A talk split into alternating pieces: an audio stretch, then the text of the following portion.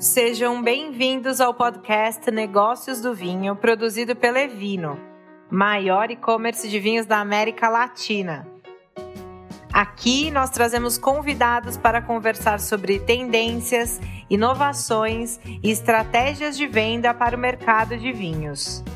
Eu sou a Jéssica Marinzec, gerente de experiências e sommelier da Evino. Eu sou Ari Gorenstein, cofundador e co-CEO da Evino, e toda semana estamos aqui com vocês para discutir temas e assuntos relevantes para quem atua no mercado de vinhos. Bem-vindos ao podcast Negócios do Vinho. Essa que é uma iniciativa da Evino, a maior e-commerce de vinhos da América Latina. Eu sou a Jéssica Marinzec e estou aqui, claro, com Ari Gorenstein, o nosso CEO. Tudo bem, Ari? Oi, Jéssica, tudo bom? Bem-vindos a todos. Acho que hoje vamos ter uma conversa muito bacana e super rica sobre uma ciência aí bastante complexa, é, que é a enologia, com o nosso amigo Santanita, que aceitou nosso convite. Bem-vindo, Santanita, tudo bom? Bem, tudo bem, Jéssica, como vão? Tudo bom, Santanita? É um prazer estar aqui. Obrigado pelo convite. Imagina, prazer é nosso, bom que a gente conseguiu fazer esse encontro. Olha, Santanita, eu acho que a gente pode começar com você se apresentando para o nosso público, contando um pouquinho da sua história e como você se tornou enólogo. Olha, é, eu tenho uma carreira ao vinho, já vai para 30 anos. É, na verdade, eu comecei a minha carreira na cozinha, é, a minha primeira formação foi ligada à gastronomia. Só nos anos 90 é, é que eu entrei no mundo do vinho propriamente dito na área de produção.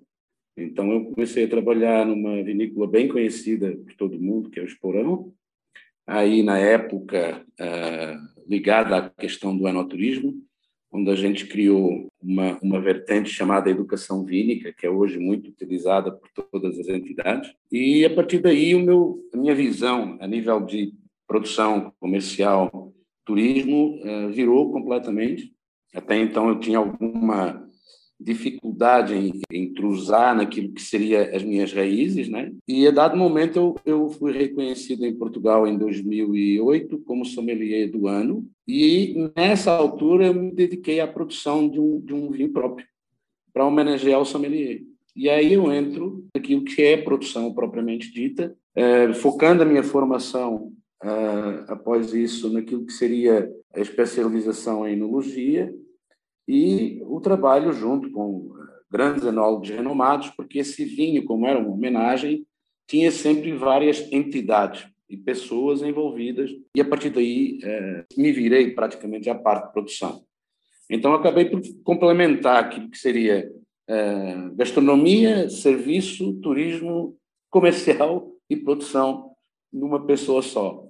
Eu vivi vários anos no Brasil, como tu sabe, com vários projetos ligados à, à educação, e em 2014 eu decido voltar para Portugal e me dedicar exclusivamente à produção dos meus próprios vinhos.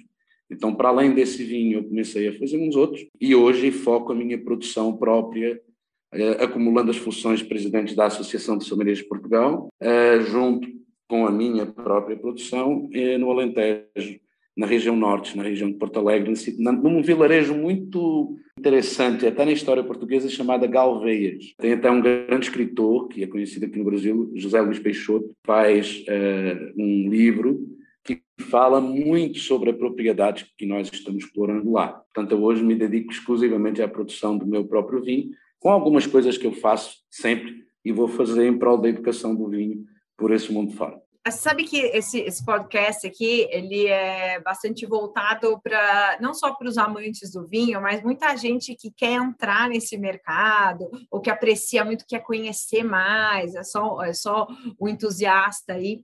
Uh, então, acho legal a gente falar da, da função do enólogo. Então, o que, que o enólogo precisa ter para se auto-intitular, né?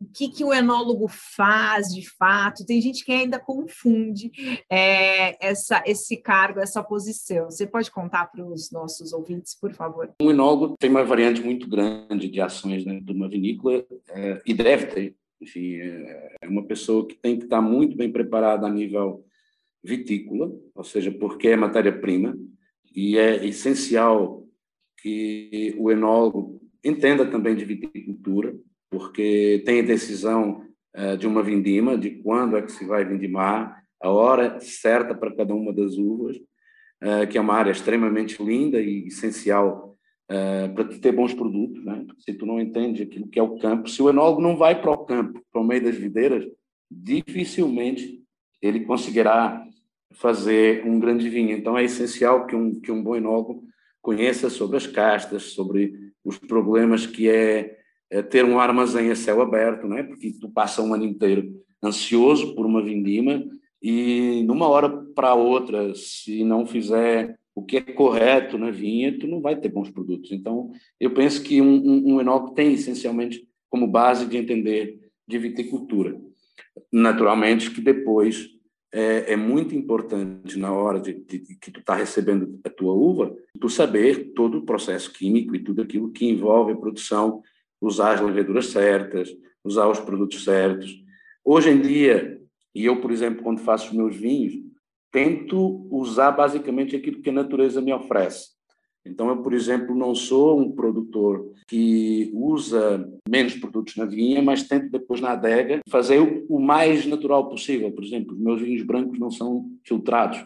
Eu estabilizo os vinhos brancos a frio, a, a temperaturas negativas, e em seguida faço os engarrafamentos dessa forma para tirar o menos possível ao vinho branco, enfim, e para que ele fique o mais natural possível.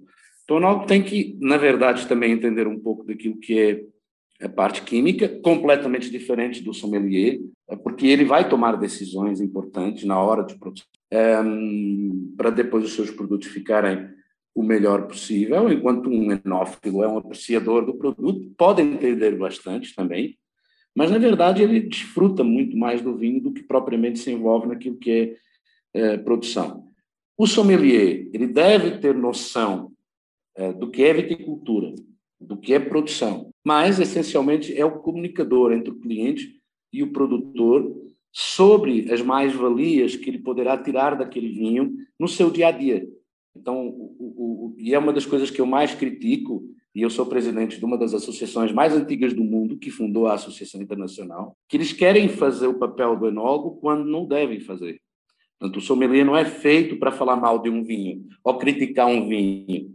Ele, é, ele, ele existe para poder colocar aquele produto no momento certo dele. Então, naturalmente, se ele tiver defeito, o sommelier não fala sequer desse vinho.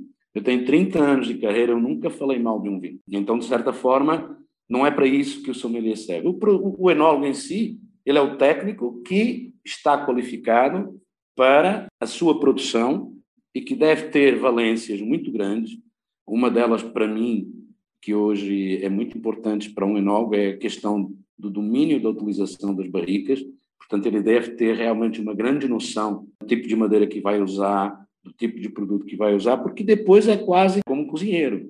Ele, principalmente no velho mundo, que nós, de certa forma, olhamos muito mais aquilo que é o terroir, a cultura, a história e ao blend, né? Então a gente tem que ter um, uma grande capacidade de avaliação do que é que aquela uva, do que é que aquele, aquele vinho feito através daquela uva A, seja Syrah, Cabernet, Touriga Nacional, enfim, entre tantas centenas que existem, poderão contribuir como equilíbrio a um vinho que nós possamos juntar, eh, de certa forma, várias características. Então, de certa forma, um enólogo é um, é um artista, tem que estar muito bem capacitado a nível uh, intelectual, naquilo que é parte técnica de produção, com valências é, perfeitas e, e, ótimas naquilo que é a construção e a preparação de um corte, ou de um lote, ou de um blend, e também entender essencialmente aquilo que é a natureza e aquilo que a natureza poderá oferecer aos vinhos. É, eu lembrei de uma frase aqui que agora eu já nem sei a, quem ela é atribuída, mas que é que o, o enólogo perante o vinho toma decisões, né? Ao passo que, que o enófilo perante decisões toma vinho. É, e quais as recomendações você faz para quem está considerando começar uma carreira é, de enologia?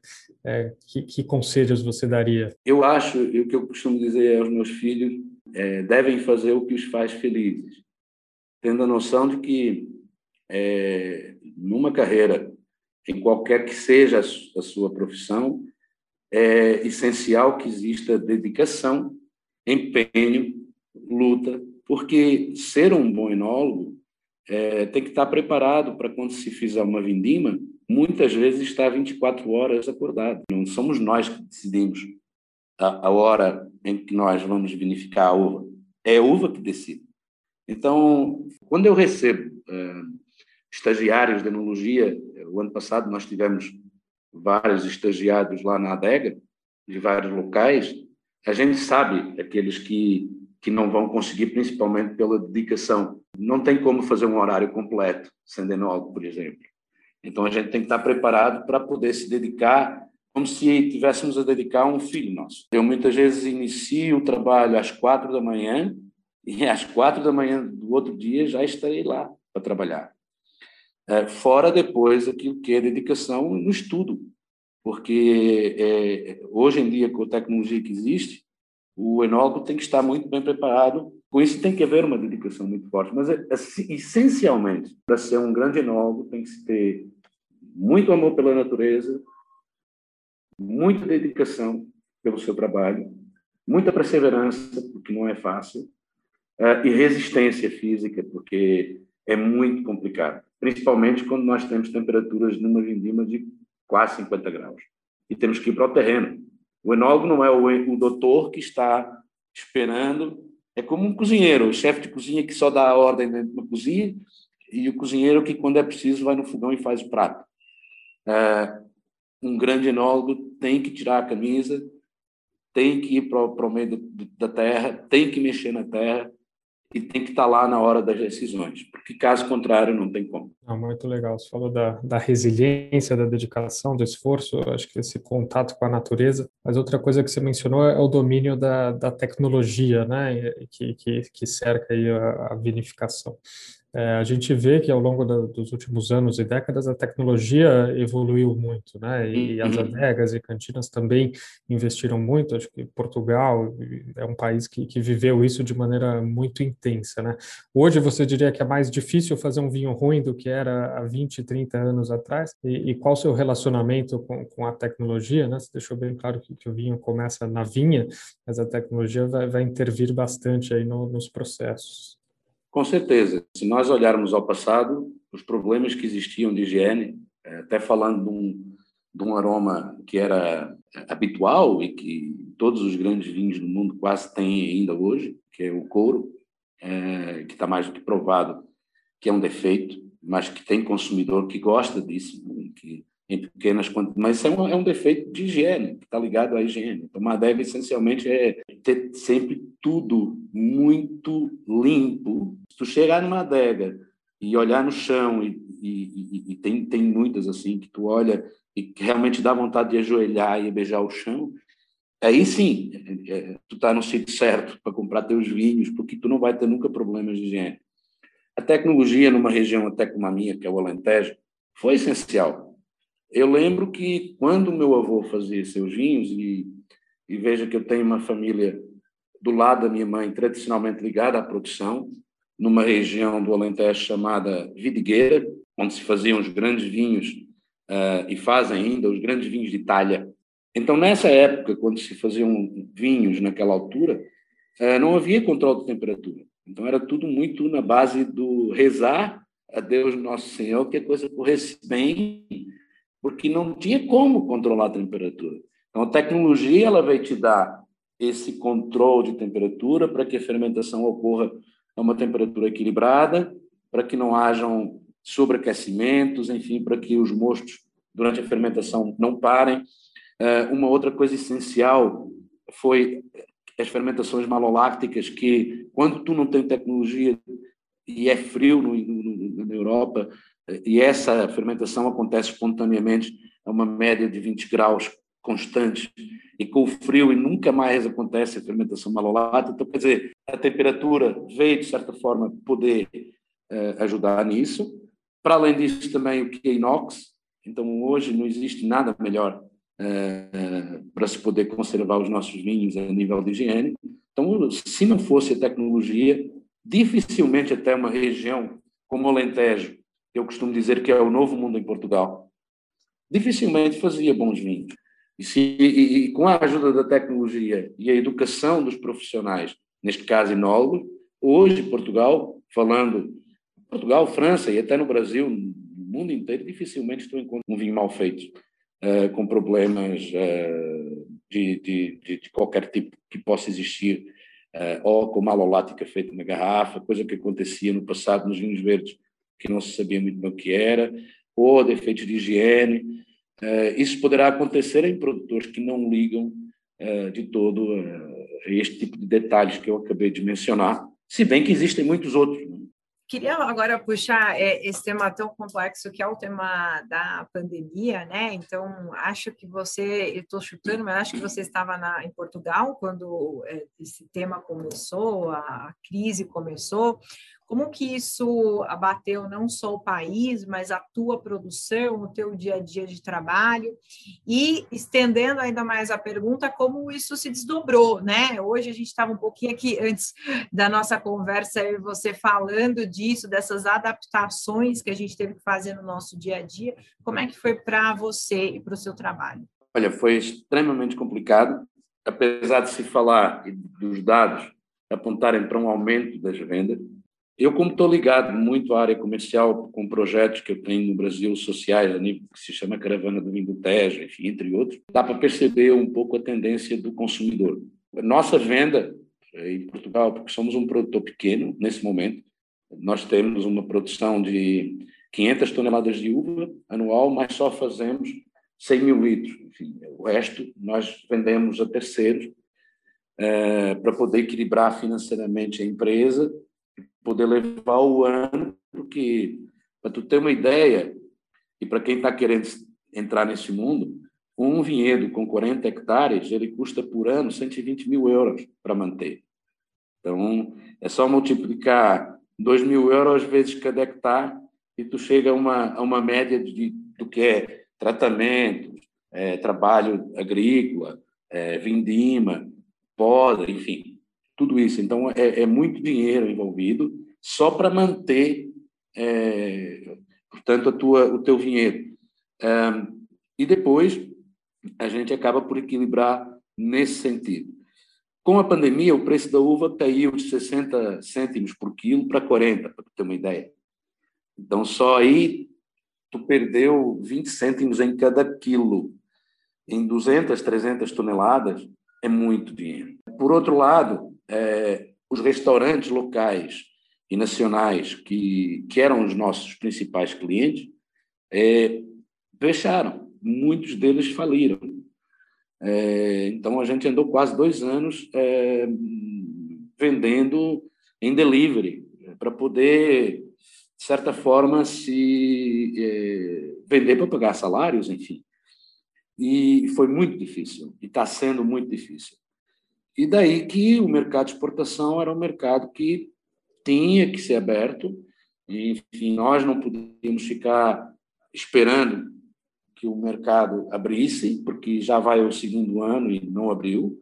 Então decidi voltar à estrada para poder é, fazer um outro perfil de vinho, porque isso o enólogo também tem que entender, porque nós temos que criar perfis e é, eu acho que é o mais difícil um vinho preço-qualidade bom e manter esse perfil anual, porque o consumidor já está habituado àquele perfil, e, e, nós estamos lidando com a mão de Deus e com a mão da natureza, enfim, não é propriamente fácil fazer isso. E para conseguir fazer isso tem que estar muito bem equipado tecnologicamente, enfim, um, tem que ter, é quase como uma receita, mas que nem sempre funciona, porque você pode botar um pouquinho mais de sal, um pouquinho mais de pimenta, e o vinho fica uh, diferente porque não, não é Coca-Cola, né? que é, sai sempre daquele jeito. Né? E, e, e, essa, para mim, é a parte mais difícil, mas tivemos que se adaptar, porque o consumidor hoje já não vai ao restaurante tanto quanto ia, já não compra o, o vinho na loja física, ele está muito mais pedindo os seus produtos em casa ou indo nas grandes plataformas é, comprar os seus vinhos. Então, era necessário criar produtos, preço e qualidade muito bom, para que a gente pudesse ir para o mercado de exportação, poder ter, de certa forma, a sorte e a felicidade de, de, de conseguir exportar. Interessante. Você falou do, dos perfis de produto, né? E produto de boa relação custo-benefício e para exportação.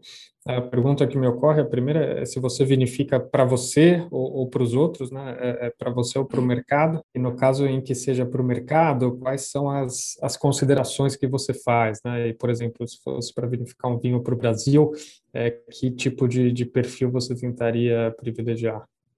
Olha, depende eu em vinhos que eu faço para mim, vou confessar, porque são homenagens que eu faço por vezes a pessoas, enfim. Além de tudo, o enólogo é apaixonado e romântico, é poeta. Então ele retrata isso muitas vezes em alguns dos seus produtos, que é em pequena escala, naturalmente. Enfim, é, tenho um vinho que eu faço em homenagem ao meu pai, que eu faço muito pensando nele. Eu tenho outro que eu faço em homenagem à minha esposa, faço com a casta que ela mais gosta. Enfim, eu faço isso em mil garrafas. É porque é, depois, no, no, em 21 de setembro, que é o equinócio, é, na Europa pode haver o risco de chuva, né? Então, tu tem, tem uma decisão, ou vindima ou não vindima, e muitas vezes, após essa data, tu não vai colocar é, 50 hectares de uva em causa, né? Por exemplo. Tu não vai fazer esse tipo de brincadeira só para si mesmo, com 40 hectares, tu vai fazer com um, com dois, com três, enfim. Esses vinhos têm uma outra demanda. Agora, eu penso sempre, quando eu estou fazendo um vinho, naquilo que é o consumidor e para quem ele se destina. Porque eu aprendi, por exemplo, a uva cirá. Se a gente for à história da uva cirá, a gente vai encontrar um vilarejo lá na Pérsia com o nome da uva cirá. Aí depois tu vai ver que lá tu tem a história uh, que onde nasce o vinho e que aquela princesa lá do reino que estava uh, mal disposta, bebeu o vinho. Mas Syrah quer dizer traduzido a letra, melodia e música. Cabernet Sauvignon quer dizer traduzido da letra, selvagem. O que eu quero explicar é que cada uva tem a sua característica e que, de certa forma, está enquadrada para um tipo de pessoa. Há pessoas que gostam de vinhos mais intensos, melódicos, vão para Syrah. Há pessoas que gostam de vinhos mais elegantes, são mais fãs de uma Merlot. Há pessoas que gostam de um vinho mais selvagem, mais duro, vão para Cabernet. E eu, quando estou fazendo um vinho, penso nesse perfil. E quando eu penso no Brasil, eu penso numa numa numa frase muito interessante criada em 1700 para o vinho do Porto. Os ingleses, quando compravam vinho do Porto ao português, naquela época, como é que eles queriam vinho? Eles queriam vinho escuro, com a cor da tinta de nanquim, ele tinha que ser muito escuro, ele tinha que ter o fogo das especiarias da Índia e ele tinha que ter a doçura do Brasil. Mas doçura não na palavra açúcar, doçura naquilo que é a envolvência que o vinho te dá. Então, eu acho e é, na minha consciência, o brasileiro ele gosta de vinhos redondos. É, quando eu falo redondos, equilibrados, com a sua maciez certa, porque é um povo alegre, bem disposto e, de certa forma, doce na forma como lida com o resto do mundo. É um, é um povo diferente de tudo que eu conheço. Então, eu, eu, eu, quando penso no Brasil, eu penso muito nessa frase. E então eu penso que o vinho tem que ser elegante, essencialmente, tem que ter personalidade, e tem que ter maciez. Porque quando eu falo na personalidade, é porque o brasileiro ele não gosta de um vinho doce só por ser doce. E até porque há várias maneiras de tu dar doçura ao vinho. Né? Então, tu pode fazer errado e, e, e colocar açúcar, porque tem muito produtor que faz isso. Como tu pode pegar o vinho escolher uma boa madeira. Hoje existem várias técnicas de fazer isso e tentar fazer com que aquele vinho ganhe essa doçura que a própria madeira te transmite, eh, onde te garante um vinho eh, dentro das características que eu falei.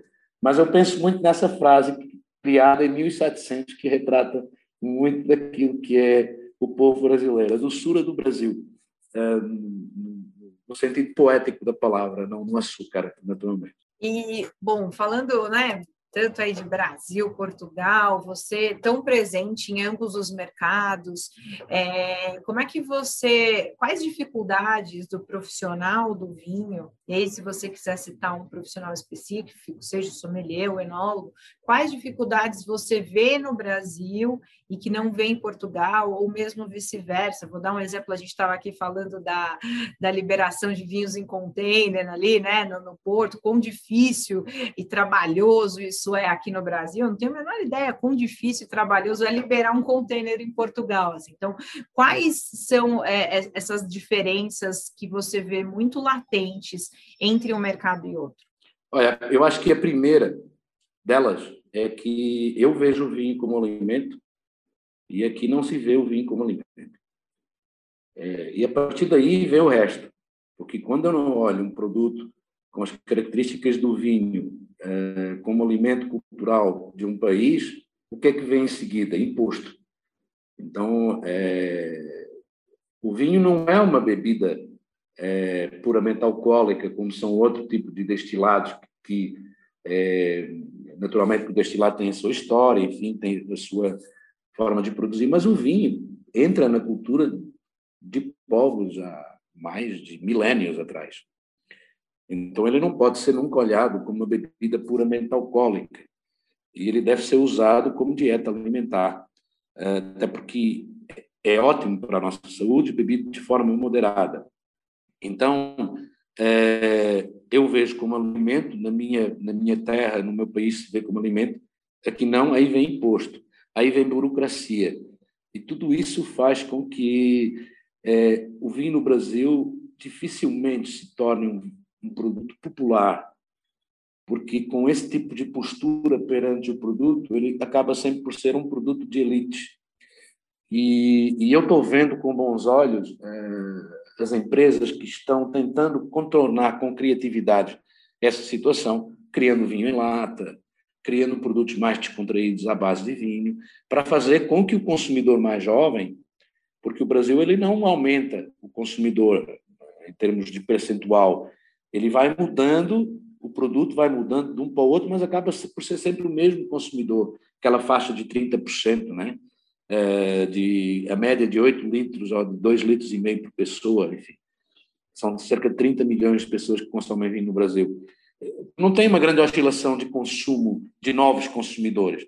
Então é importante captar esses novos consumidores com a criação de produtos um pouco mais uh, fáceis, tanto no seu consumo como também em preço, um, o que dificulta bastante. Depois a burocracia, estamos num estado que é, uma importação demora dois meses para sair do porto. Quer dizer, e como é que as empresas vão conseguir sobreviver no meio de tudo isso? Então, começando por aí.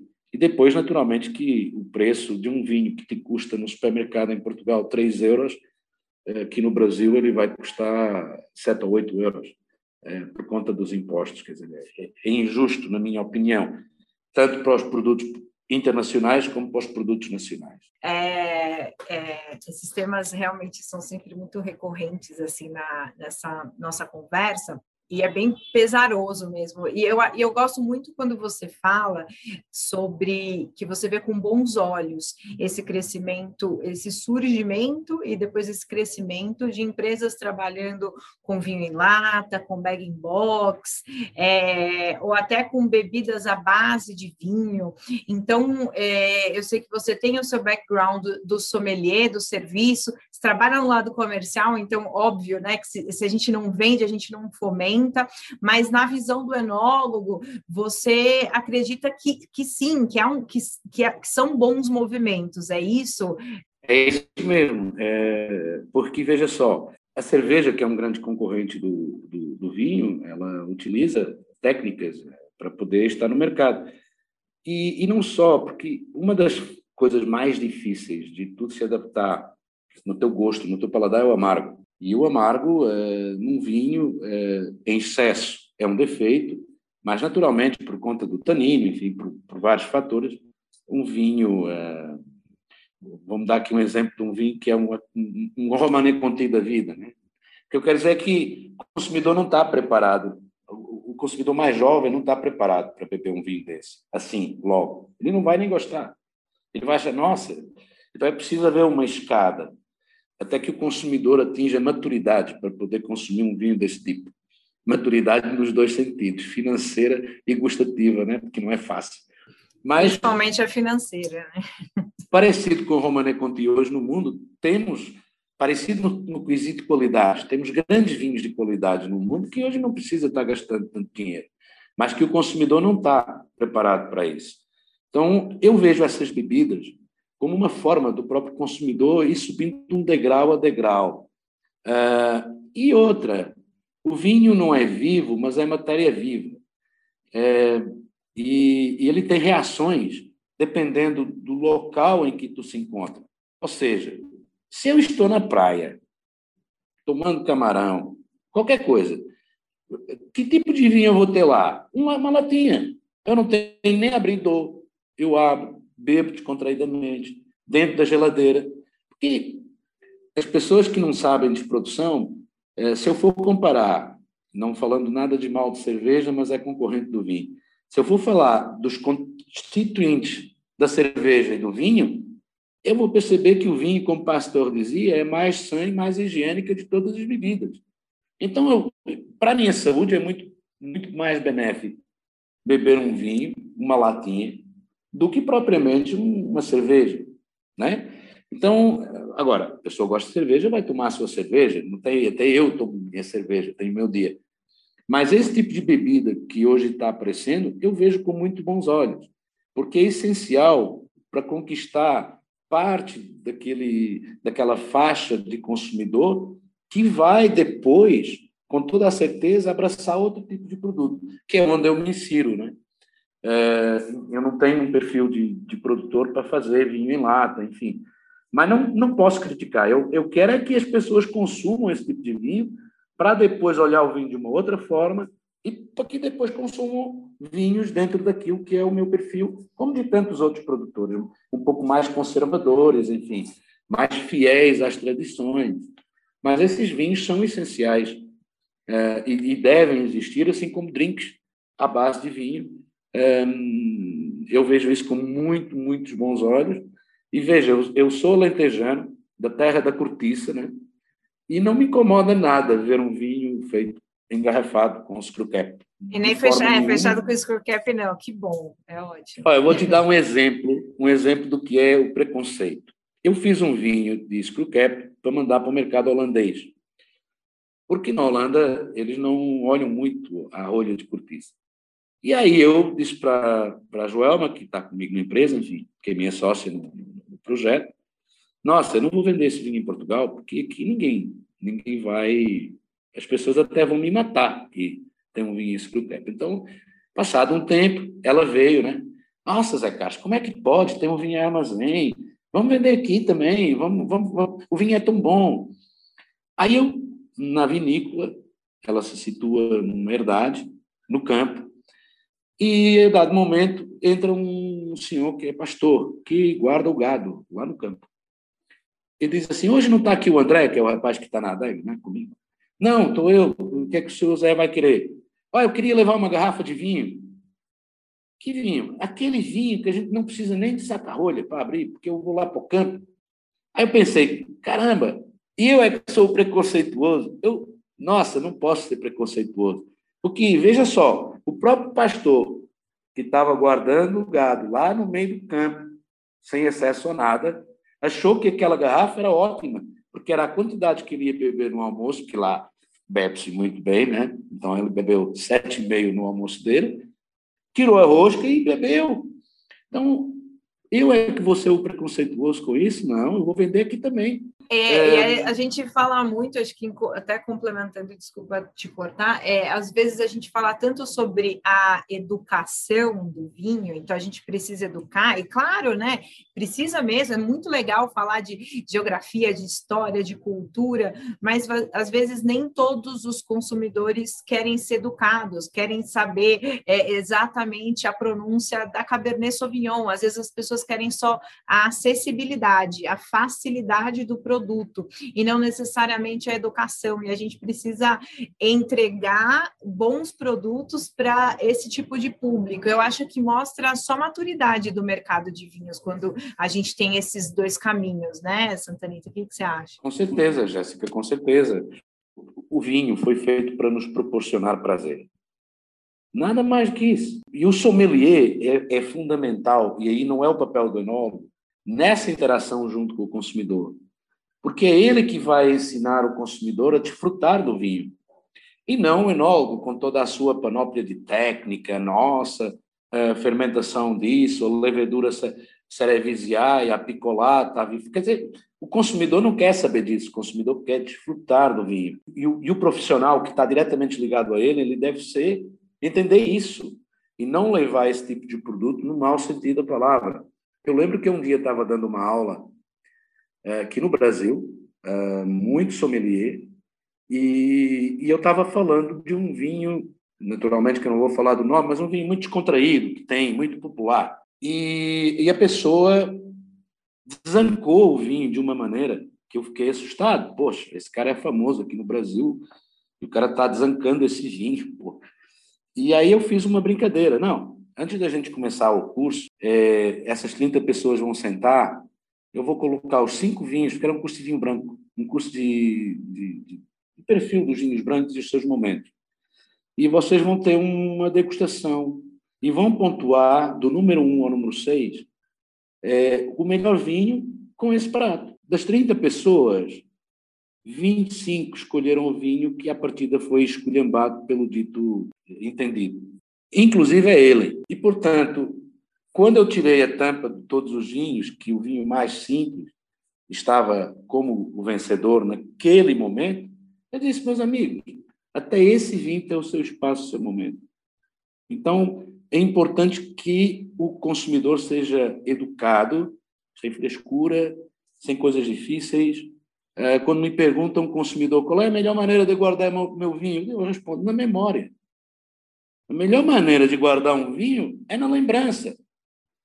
É, não existe essa de, de guardar vinho em casa, porque não temos condições de guardar vinho em casa. É, as condições ideais para guardar um vinho, elas requerem dinheiro, obra na nossa casa. Então, para que, que eu vou? né? Eu vou consumir, porque eu vou viver esses momentos com a pessoa que eu amo, com a pessoa que eu gosto, com os meus amigos, é, da forma mais feliz e agradável possível. Porque daí depois vem uma pandemia dessa, vem Covid, a gente fica doente, vai embora e não desfruta de nada do que cá tem.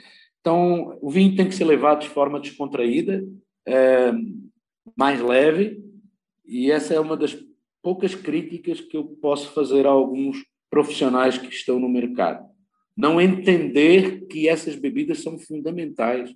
Eu até posso estar sendo criticado nessa hora por alguns desses meus colegas, mas é minha opinião e eu tenho a certeza que com aquilo que o mercado está crescendo, esse caminho é o caminho, é o caminho certo.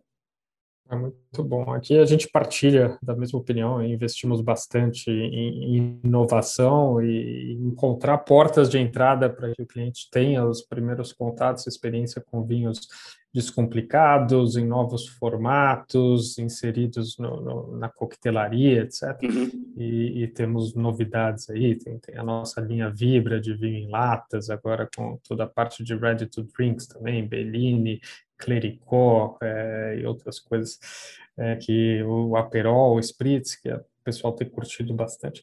Mas o que eu queria aproveitar o gancho, Satanita, perguntar para você, é, você no Brasil teve muito inserido na parte de educação, né, pedagogia, ensino sobre vinhos. É, e como você viu ao longo dos anos evoluindo o conhecimento que o brasileiro tem é, em relação ao vinho e até fazendo comparativo com o português, né, no que tange o conhecimento e a relação do consumidor com a bebida. Como que você traça um comparativo entre os dois e como você viu isso mudar no Brasil ao longo dos anos? Olha, a primeira palestra que eu fiz no Brasil foi na Bahia, em 2006, 2007. E eu saio daquela palestra pelo menos pelas pessoas que estavam presentes, dizendo assim: nossa, o brasileiro sabe de vinho. Surpreendentemente, eu fiquei boquiaberto com o conhecimento que o brasileiro tinha naquela sala, não no, no geral, sobre marca, sobre países, é, sobre castas, enfim. O, o, brasileiro que gosta de vinho e que quer entender sobre vinho, ele estuda. Ele é uma pessoa que se aplica e que estuda muito. O grande problema do brasileiro, na minha opinião, está naquilo que é parte técnica. Eu, quando ensinava um brasileiro a provar vinho, ele queria saber da marca A ou B ou C. E eu dizia para ele, mas você tem que aprender a provar um vinho tecnicamente, sabendo por que, que esse defeito tem o vinho e acontece. Por que, que, por que, que aquele vinho tem aquela, aquela característica e por que, que aquele erro vai acontecer naquele produto. Ou seja, a minha formação a nível da Europa é muito mais técnica é, do que propriamente aqui no Brasil, que é muito mais teórica. Então, o brasileiro ele aprende o que é uma maloláctica teoricamente ou que é uma fermentação alcoólica teoricamente. E nós vamos ver como é que ela ocorre na prática. Nós aprendemos a provar um vinho muito naquilo que é parte do defeito, porque aquele vinho poderá ter aquele problema. Aí a consequência de tu conhecer mundo é tua, pessoal, porque tu vai investir nas viagens, tu vai investir. Então, é, como eu competi muitos anos em campeonatos internacionais, foram 12 anos da minha vida, então, eu tinha que estar constantemente atualizado, estudar muito, porque, por exemplo, sommelier como Diego Rebola, que eu encontrei no Campeonato do Mundo agora na Bélgica, ele, para chegar aos primeiros 20 do mundo, ele tem que estudar para caramba. É uma dedicação quase que diária e noturna, porque eu passei por isso. Até que cheguei à conclusão que não, não é, não é isso que eu procuro, mas o brasileiro tem essa característica de ser uma pessoa muito bem formada naquilo que é conhecimento teórico sobre vinho. Essa é a minha opinião. São pessoas que sabem. Agora, a parte prática é um pouco mais carente, assim como o sommelier que está em restaurante, ele não é tão bom naquilo que é, é parte prática. Ele tem muita teoria, aí depois ele tem o assistente para ir pegar a taça, tem o não sei o quê. Enfim, ele não executa a nível técnico o seu serviço. E eu penso que se o brasileiro, de certa forma, investir naquilo que é a profissionalização uh, na parte prática do vinho, uh, melhorará muito, muito. Um, porque depois a parte teórica te dá o quê? Somente um conceito de, de que o vinho é quase que inacessível. As pessoas têm uma postura diferente perante o vinho, que não faz com que que outras pessoas que estão lá embaixo querendo entrar nesse mundo tenham medo. Muitas vezes nas minhas aulas eu pergunto: tu bebe cerveja? E o cara, ah, eu bebo. E tu entende cerveja? Não. A pessoa acaba, por de certa forma, criar ali um, um, um, uma, uma trava que não deixa outras pessoas entrarem. Se o brasileiro uh, tiver toda essa, essa, essa questão teórica que tem essa dedicação, mas olhar o vinho de uma forma mais descontraída e prática, a coisa vai mudar, eu acho. É, tem, podemos falar de tendência, vai, mas dos estilos que têm surgido, tendências. Há duas colheitas atrás, e foi um sucesso de vendas é, brutal. Eu não estava nem esperando, é, porque até me aconteceu um pouco por acaso, e hoje eu faço todos os meus brancos não filtrados, porque fiz a experiência e provo, acho mais vinho, acho melhor. Agora, relativamente a vinhos laranja, décadas tentando ter tecnologia para não ter esse tipo de defeito. Né? São vinhos uh, diferenciados. Dos poucos vinhos que eu provei e que gostei muito foi na Geórgia, porque eles fazem dentro da própria ânfora, seguindo a tradição uh, que eles têm de fazer esse tipo de vinho. Vão ter um público sempre curioso para provar, mas não creio que para tu desfrutar de um momento, de uma refeição, são vinhos difíceis para um nicho de consumidor específico. Não sei se vão um, crescer muito, assim como os vinhos brancos muito amadeirados, enfim, que haviam no mercado, que ainda aparecem, sem a característica da própria casta, enfim. Eu penso que, que esses vinhos não vão ter, vão ter sempre o seu público, mas que não têm uma grande demanda em termos de volume, em termos de futuro uh, financeiro. Mesmo os que são mais, mais naturais, é, muito aquilo que é a natureza, focar na fruta do vinho, evitar o uso de madeira excessivo. Cada vez mais o consumidor quer menos utilização de, de, de, produtos que não sejam da própria uva, do próprio vinho. Eu acho que o caminho é esse. Não chegar no extremo de natureba, por assim dizer, mas trabalhar muito mais com a natureza, tanto na, na, na vinha como na adega. Cada vez mais esse, eu acho que será o, o, futuro do vinho. Legal. E última pergunta: dica para quem quer entrar no mundo do vinho, quer se tornar enólogo, é, o que, que, precisa ter, o que, que não precisa, o que, que o Santanita hoje, com mais experiência, falaria para o Santanita mais jovem quando entrou nesse mercado? Aí eu estou rindo, né? Porque hoje eu, eu olho para de uma maneira que eu não olhava há 10 anos atrás, né?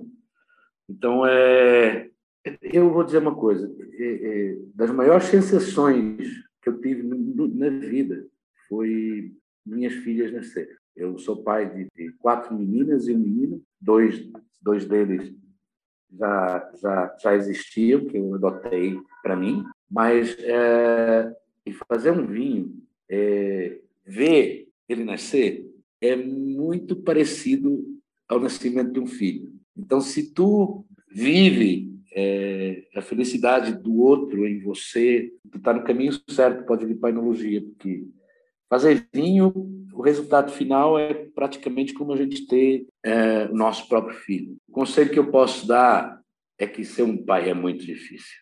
Então a gente tem que estar preparado para ser pai. É, e isso não é para todo mundo.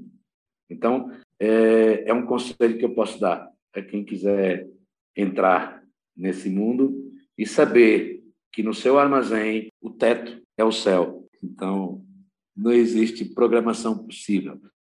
Se tu tiver consciente dessas duas coisas, tu vai ter sucesso como como produtor, como enólogo, enfim, estará preparado de certa forma. Muito bom. É, bom, só quero agradecer é, a tua presença, as palavras, os ensinamentos. Eu tenho certeza que não só a gente, mas todo mundo que ouvir esse podcast vai sair bem mais informado, com a cabeça mais aberta. Obrigada de verdade.